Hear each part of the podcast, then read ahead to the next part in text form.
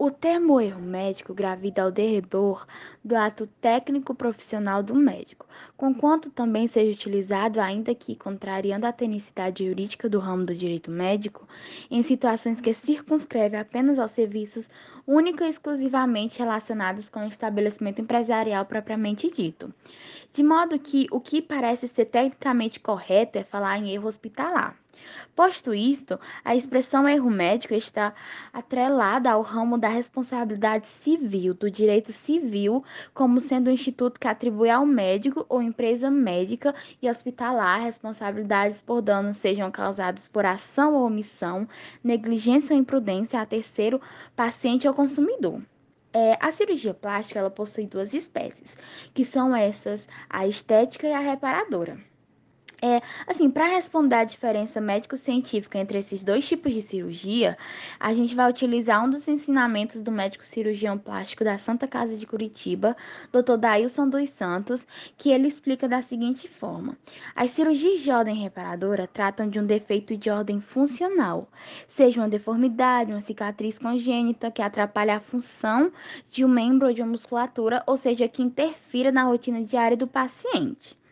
Para o médico, os procedimentos como redução de mama, que causam dor nas costas e problemas na coluna, ou ainda a retirada da pele em regiões que causam assaduras, são muito comuns de serem realizados. Em todos esses casos, o paciente necessita realizar o procedimento cirúrgico.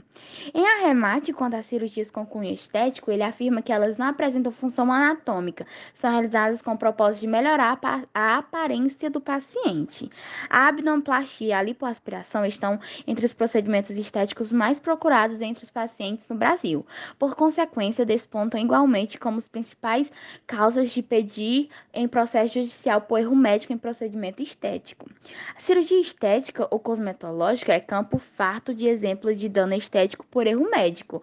Os exemplos mais comuns são as cicatrizes hipertróficas, que, é, que são localizadas nas mamas, as queimaduras e as deformações e assimetrias dos seios decorrentes da mamoplastia, lipoaspiração e abnom e abdominoplastia.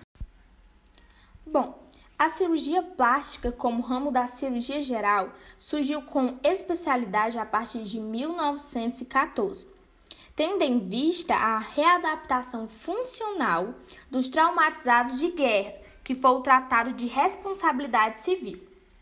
O profissional médico na área de cirurgia plástica nos dias atuais promete um determinado resultado, prevendo inclusive com detalhes esse novo resultado estético procurado. Eles utilizam programas de computadores que projetam uma nova imagem, seja de boca, de olhos, de seios, de nádegas, abdômenes, e através dessa montagem escolhida na tela do computador ou na impressora, o cliente decide o que ele quer fazer.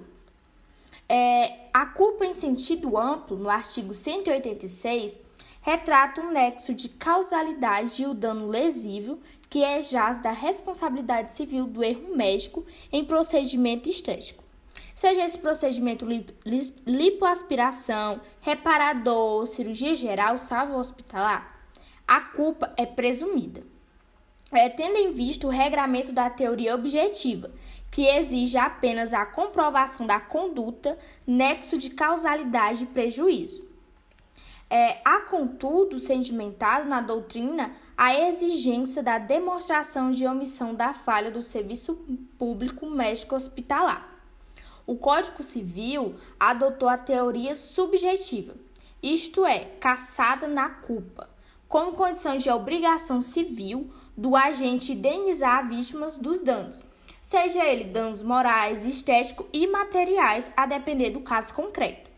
O erro médico em procedimento estético, seja de lipoaspiração ou qualquer cirurgia plástica, depende da comprovação da culpa em sentido restrito, seja negligência, prudência ou imperícia do cirurgião, do cirurgião plástico que opera o paciente. Isso significa que a vítima do erro médico em procedimento estético dessas é, desses procedimentos estéticos deverá provar em processo judicial uma dessas espécies de culpa em sentido restrito para fazer jus à reparação cívica, reparação civil. Os erros médicos podem ser agravados por profissionais não qualificados, clínicas clandestinas, desinformação das pessoas e desejo de se obter beleza a qualquer custo. Alexander Nassif, membro da Sociedade Brasileira de Cirurgia Plástica, destaca outro agravante: a oferta do serviço pela internet. Segundo ele, os perigos à saúde para quem recorre às redes sociais e aceita ser operado por profissional sem a devida especialização são ainda maiores. Um simples procedimento na pele pode causar queimaduras, manchas, cicatrizes e, não raro, mortes. Um preenchimento labial, por exemplo, pode entupir artérias que têm ligação direta com os olhos e o cérebro. O resultado é a cegueira e danos cerebrais irreversíveis. Diz Nassif. O paciente, porém, precisa saber que a maioria das cirurgias podem oferecer riscos. Apesar da possibilidade de acionar a justiça, muitos preferem o silêncio.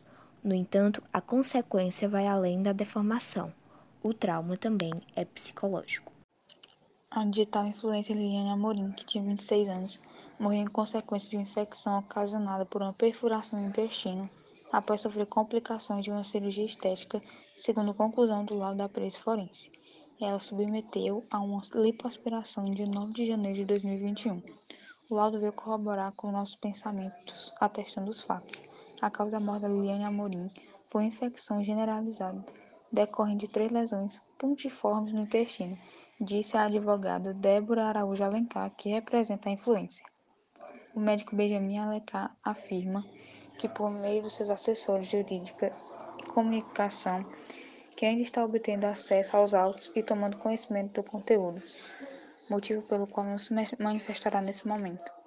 Diante do resultado do laudo, a advogada Liane afirmou que vai acompanhar todo o trâmite do inquérito para em seguida encaminhar o processo para o Ministério Público. O médico deverá ser ouvido ainda esta semana, segundo Débora Araújo Alencar.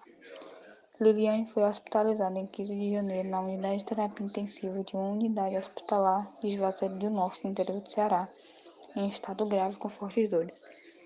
A internação foi consequência de uma complicação de uma cirurgia estética realizada no dia 9 de janeiro de 2021. Ela morreu no dia 24. Exames médicos feitos enquanto Liliane estava internada identificam diversas perfurações no abdômen e o peritônio estava tomado de secreções intestinais, conforme o boletim de ocorrência registrado pelo ex-marido dela, Bernardino Neto. No mesmo dia que Liliane morreu, o ex-marido prestou queixa na delegacia de Juazeiro do Norte, onde ela morava, alegando suposta negligência do médico responsável pela cirurgia. O cirurgião Benjamin Alencar negou as queixas e afirmou que todas as normas técnicas para a realização do procedimento cirúrgico do pós-operatório foram integralmente observadas. Liliane Amorim abordava temas como viagens, moda e beleza, e seu perfil no Instagram reunia mais de 270 mil pessoas. Youtuber e humorista cearense Camila Úqueres precisou ser internada com urgência para a retirada de implantes de silicone feito nos glúteos no dia 6 de janeiro de 2018. E após esse ocorrido, Camila relatou que não consegue ficar em pé e tem problemas para dormir devido às fortes dores. Ela havia realizado a cirurgia há um mês, no dia 12 de dezembro de 2017, e às pressas foi levada a um hospital do Rio de Janeiro quando estava em sua viagem. E chegando lá, o médico constatou que o grau de infecção que Camila tinha era muito grande e ele deu um ultimato a Camila. Disse que ou ela retirava a prótese ou morria de infecção generalizada. O caso de Rodrigo Alves, conhecido internacionalmente como Quem Humano, é um caso bastante conhecido e ele relata ter passado por 72 cirurgias plásticas. Em uma entrevista, ele revela que a sua preocupação com a aparência começou cedo, ainda na infância, e foi por esse motivo que ele realizou tantos procedimentos estéticos. E um desses procedimentos realizados que teve mais complicações foi uma cirurgia que ele fez no nariz no ano de 2016. Ele relata que após a cirurgia ele contraiu uma bactéria que dificultou a respiração dele e o nariz dele ficou totalmente bloqueado. Na época, é, nessa entrevista, ele falou que já havia gastado mais de um milhão em procedimentos estéticos. Então, eu vou falar sobre o pré e o pós-operatório de uma lipoaspiração. A lipoaspiração é uma cirurgia plástica que remove resíduos de, de gordura localizada. Sua, essa formação de gordura, ela se dá por fatores como falta de redução alimentar, sedentarismo ou devido a características genéticas. A cirurgia é recomendada quem já tem hábitos saudáveis e, consequentemente, menor probabilidade de acumular gordura na região operada. Ou seja, pessoas com hábitos alimentares, elas hábitos alimentares saudáveis, elas vão ter mais facilidade para manter o resultado da cirurgia. O pré-operatório da lipoaspiração começa é, na escolha de um profissional. É, essa é uma das etapas mais importantes. Então, escolher um profissional de confiança com a especialização e atuação em cirurgia plástica é muito necessário, entendeu? Então é muito importante, é um dos passos mais importantes. Durante a primeira consulta são relatados os hábitos do paciente, a fim de que ele decida se realmente é a escolha ideal. Nesse encontro, o profissional informa sobre a relevância de ter expectativas realistas e, gira, e tira todas as dúvidas a respeito da cirurgia. É, o pré-operatório inicia assim que houver a concordância de ambas as partes. São solicitados exames de laboratório, entre os quais incluem um coagulograma e hemograma. Esses exames eles são empregados para detectar um quadro de anemia e fazer a contagem das plaquetas e identificar qualquer infecção no corpo do paciente. Além disso, é solicitado avaliação do perfil cardiológico, avaliação da função renal e testes de glicemia de jejum para poder, poder detectar uma possível diabetes. Com esses cuidados feitos, é, a lipoaspiração pode ser realizada durante a cirurgia e depois dela vem o pós-operatório, que também é importantíssimo e é muito importante que seja seguido à risca. É, assim que o procedimento é realizado com sucesso, o paciente é submetido por uma internação, a qual leva de 12 a 24 horas, dependendo do, do caso clínico, do quadro clínico do paciente. Após isso, ele já pode voltar para casa para descansar. Durante os primeiros dias do pós-operatório, os excessos de sangue ou fluidos é, tendem a ser removidos com pequenos drenos a fim de controlar as dores da operação. E também o médico receita alguns analgésicos e antibióticos é, para evitar qualquer infecção. Depois dessa etapa, é recomendado ao paciente que faça sessões de drenagem, melhorando os endemas e reduzindo inchaços característicos do pós-operatório de uma cirurgia plástica. E é isso o pré e pós-operatório da próstata de silicone. No pré-operatório, é sempre bom que você procure um médico experiente, né? Até porque um procedimento de sucesso, ele sempre começa com a escolha de um bom cirurgião. É bom que você converse francamente com seu médico, que você marque sua primeira consulta, você fale para ele todas as suas dúvidas, entendeu? Para que não corra o risco de você sair da clínica com alguma dúvida que você conte suas expectativas em relação à cirurgia, para que ele consiga lhe atender plenamente. É necessário também que você realize os exames solicitados, até porque para você realizar a cirurgia, vai ser necessário você estar em boas condições de saúde, e até porque trata de uma questão de segurança, né? Por isso que o médico vai solicitar alguns exames. É bom que hidrate a pele dos seios, porque é tipo assim, quando você colocar o silicone, a pele dos seios ela vai precisar ser esticada para cobrir um volume que não vai estar ali. Por isso é importante prepará-la antes da cirurgia.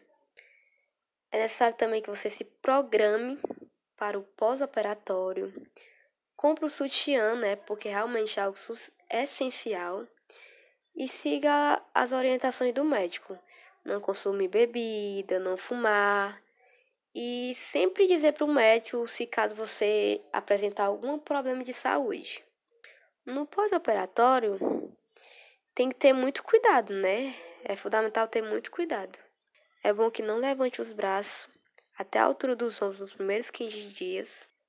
É necessário que você use o sutiã cirúrgico pelo menos um mês e só pode tirar no momento que você for tomar banho. Nos primeiros 20 dias não pode dirigir. É necessário você repousar, mas também não significa que você vai ficar só deitado. Você pode andar pela casa, pode sair com seus amigos, você só, só não pode fazer muito esforço, entendeu? E só depois de 30 dias que você pode fazer exercícios leves, entendeu? Como a caminhada. E em relação a relações sexuais, você só pode fazer após 15 dias. E ainda assim, você precisa ter muito cuidado, porque pode ocasionar outra coisa se você fizer muito esforço. Tem que dormir de barriga para cima. Buscar alternativas para mudar algo na aparência quando se está insatisfeito. Parece uma boa solução para baixa autoestima. Além de tratamentos dermocosméticos e truques de maquiagem, muita gente prefere soluções definitivas e recorre aos procedimentos estéticos. Em 2020, o Brasil tornou-se o país que mais realiza cirurgias plásticas no mundo. A Sociedade Internacional de Cirurgia Plástica Estética divulgou uma pesquisa em dezembro de 2019, a qual mostrava a realização de mais de um milhão de cirurgias plásticas pelos brasileiros. Além disso, houve também 969 mil procedimentos estéticos não cirúrgicos. Estando em primeiro no ranking, a população precisa estar cada vez mais informada sobre o assunto. A primeira coisa que um consumidor deve fazer para exigir indenização por um procedimento estético é procurar um advogado especialista em ações de erro médico, pois esse profissional poderá orientar o cliente e explicar sobre as melhores opções para obter indenização por erro em procedimento estético. O advogado poderá orientar o cliente sobre a possibilidade de pedir indenização por dano moral, material e estético, de acordo com as informações sobre o caso. Ao encontrar um advogado especialista nesse tipo de ação de indenização, relate a ele de forma detalhada questões como qual era o seu desejo antes do procedimento, se existem outros prejuízos além de bolhas ou queimaduras, de que modo encontrou e fez a contratação deste profissional ou clínica. O pré e pós-operatório da próstata de silicone. No pré-operatório, é sempre bom que você procure um médico experiente, né? até porque um procedimento de sucesso ele sempre começa com a escolha de um bom cirurgião. É bom que você converse francamente com seu médico, que você marque sua primeira consulta, você fale para ele todas as suas dúvidas, entendeu? Para que não corra o risco de você sair da clínica com alguma dúvida, que você conte suas expectativas em relação à cirurgia, para que ele consiga lhe atender plenamente.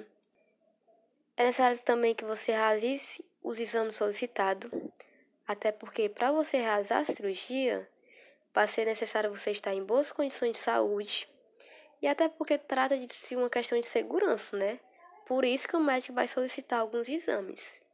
É bom que hidrate a pele dos seios, porque tipo assim, quando você colocar o silicone, a pele dos seios ela vai precisar ser esticada para cobrir um volume que não vai estar ali. Por isso é importante prepará-lo antes da cirurgia. É necessário também que você se programe para o pós-operatório. Compre o sutiã, né? Porque realmente é algo essencial. E siga as orientações do médico. Não consumir bebida, não fumar. E sempre dizer para o médico se caso você apresentar algum problema de saúde. No pós-operatório, tem que ter muito cuidado, né? É fundamental ter muito cuidado. É bom que não levante os braços até a altura dos ombros nos primeiros 15 dias. É necessário que você use o sutiã cirúrgico pelo menos um mês e só pode tirar no momento que você for tomar banho. Nos primeiros 20 dias não pode dirigir. É necessário você repousar, mas também não significa que você vai ficar só deitado. Você pode andar pela casa, pode sair com seus amigos, você só, só não pode fazer muito esforço, entendeu? E só depois de 30 dias que você pode fazer exercícios leves, entendeu? Como a caminhada. E em relação a relações sexuais, você só pode fazer após 15 dias. E ainda assim, você precisa ter muito cuidado, porque pode ocasionar outra coisa se você fizer muito esforço. Tem que dormir de barriga para cima.